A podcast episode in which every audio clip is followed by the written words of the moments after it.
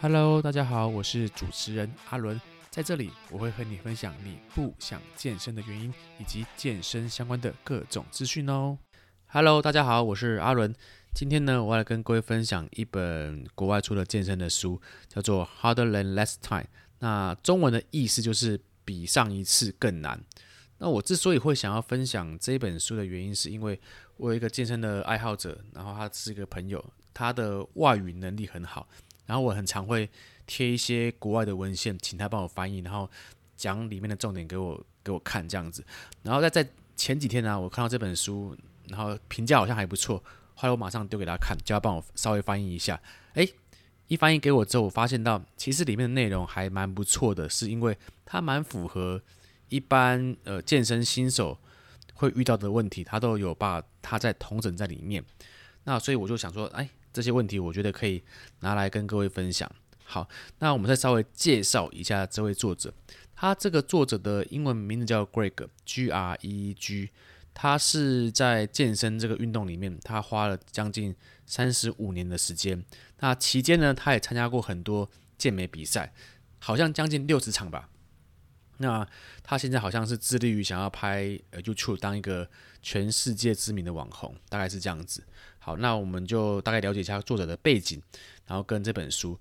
那几个重点，我跟各位稍微呃分享一下。他第一个，他这本书有提到的是一周训练频率的建议。那我相信他这个一周周频率训练建议，我发现是蛮多新手会问的问题耶。就比如说，我是当教练嘛，就很常会有呃学员跟我讲说，诶，我假设我我这一周我运运动三天。我要怎么去编排我的课表比较好？又或者是他们会问我说：“诶，教练，你一周训练几天呐？那你的课表是怎么编排的？”那其实每个人的训练的周期、训练的状况、每周训练的频率都不太一样。所以他这本书 Greg 的建议是：他如果你是属于第一种是随意类型的，所谓的随意类型呢，就是你一周练两到三次，练两到三次哦，至少两两到三次。那这种人是。每次训练你就练全身就好，你就不用特定的排说，我这一次我要练胸，我这次我要练背，不用。就如果你是两到三次的人的话，你就训练全身为主。那第二种人呢？第二种人是一周训练四次。那如果你是一周训练四次，它属于中等类型的话，那你就把它拆成上半身跟下半身为主。比如说你这周的训练安排是礼拜一、礼拜二、礼拜四、礼拜五。那礼拜一上半身，礼拜二下半身，然后礼拜四上半身，礼拜五下半身，就把它拆成上下就好。那其实，在初学者我蛮建议这一种状况的，因为如果你是训练师的话，像我一般上课，我会把学生编排一周两次的课程训练。那一周两次的话，第一堂课上半身，第二堂课下半身。那另外两次，我会请学生在自主练习的去复习。教练所指导的动作，那这样就四次。那基本上用这种编排方式的话，你每一个肌群一周也都可以训训练到两次。好，这是属于中等类型的。那如果你是属于进阶类型的进阶训练者，一周练五到七次这一种的话，那你就可以把它拆成三个部分。那作者提到，如果你拆三个部分的话，他会建议说，你第一天可以练腿。第二天你可以练胸跟手，那第三天可以练背，那这三种肌群都是属于身体的大肌群，所以在训练的效率上，它会比较有作用。所以你如果你是进阶训练者的话，你排腿一天，胸手一天，背一天，然后这样做循环的话，你一周也是可以训练到特定肌群的两次。所以我在看他的总结啊。他不管是随意类型，一周练两到三次，还是中等类型，一周练四次，还是进阶类型，一一周练五次以上，他都希望你每一个肌肉群每周的训练频率都可以至少有两次，这是他的一个呃这本书的宗旨。好，那他第二个讨论到的是训练的时间。那训练的时间有分成两种训练课表的方向，第一种是肌肉成长型的训练课表，那他提到第二种是力量成长型的训练课表。那 Greg 作者表示说啊，如果你是肌肉成长型的训练课表的话，他建议你的训练时间是六十分钟。那如果你是力量型的话，建议是在九十分钟。那后来我仔细想了一下，它的原理是在于说，如果你走肌肥大、肌肉成长型的课表，你的组间休息相对的会比较短一点。一般来说，我们以前在讨论的时候，会希望肌肥大的组间休息会落在六十到九十秒嘛。不过，呃，现在的健身科学有稍微进步一点，是说，呃，如果你的组间休息在肌肥大成长的课表里面落在两到三分钟，也不是太大的问题。好，那力量训练型的组间休息基本上一一定都是五分钟起跳，原因是因为我们在做力量训练的时候，不仅是对肌肉的刺激，对神经征召的刺激也是来得更大的，所以。在神经征召的恢复，它会比肌肉还要来来得久，所以也表示说，力量训练型的课表，它的组间休息也会比较久，所以在呃训练的时间里面，力量训练型的课表就会大于肌肥大训练型的课表。那他也提到说，如果你是走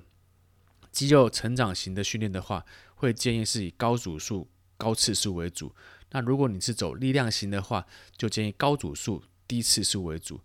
就举例来说，我们的肌肥大课表很容易走，比如说呃十二下四组啊这类型的一个组数编排方式。那力量训练型呢，可能就会落在比如说五下五组，或者是呃三下五组之类的，然后把重量调得非常的重，所以它两者的差异也会影响到训训练的时间，但它不希望说你把训练时间拉太久而造成呃肌肉。疲劳造成肌肉的呃边际效应，而导致于过度训练或者是训练无效的状况。所以控制你的训练时间，对于整体的训练来说也是非常有重要的关键。好，那他最后也说，呃，不管你用哪一种训练方式，你只要找到自己可以持之以恒的方式，自己不无聊的方式，你才更有机会往你的目标去前进。那规格也表示说，他其实其实在上课的时候啊，也强调训练计划是可以随时可被更动的。因为如果说假设你的客户他今天心情不好的时候，或者是他觉得呃工作太累的时候，你还是照原本的训练计划走，那他会有很高的机会对于这一次的训练是很不开心的，因为他已经很累了，结果你还把强度拉这么高。他会觉得在运动的过程中是很不舒适的，所以作者表示，你的训练课表可以依照你当天的情绪，然后身体的反应，然后身体的状况去做一些调整，不用这么的硬式，可以给予弹性。好，那这是在训练课表跟训练时间上面的建议。那他这边提到的第三个问题是，呃，很常被问到，呃，我是否该执行周期化训练？那贵个作者的回答表示说，如果你是一个顶尖运动员的话，你才会需要。如果你比如说你想要去比健力比赛的话，那你可能就会在赛前的三到四个月去调整你的课表，然后渐进式的把重量组数慢慢的往上调整，然后再走一个低漏就是走一个呃缓冲期的一个状态。那如果你是跑，比如说你是走健美运动员的话，那你可能会拉。减脂期，那五到六个月的一个减肥课表，还是肌肥大课表，这样去走。但如果你都不是要去比赛的话，其实周期的这种训练名词，它表示说意义不大，因为它是给运动员去做一个特定训练的规划。那他最后也表示说，嗯，如果你要真的要设计一个课表的话，你的重点是你要设计的是长期，然后可以持续，然后可以持之以恒，而且不无聊。这才是最重要的。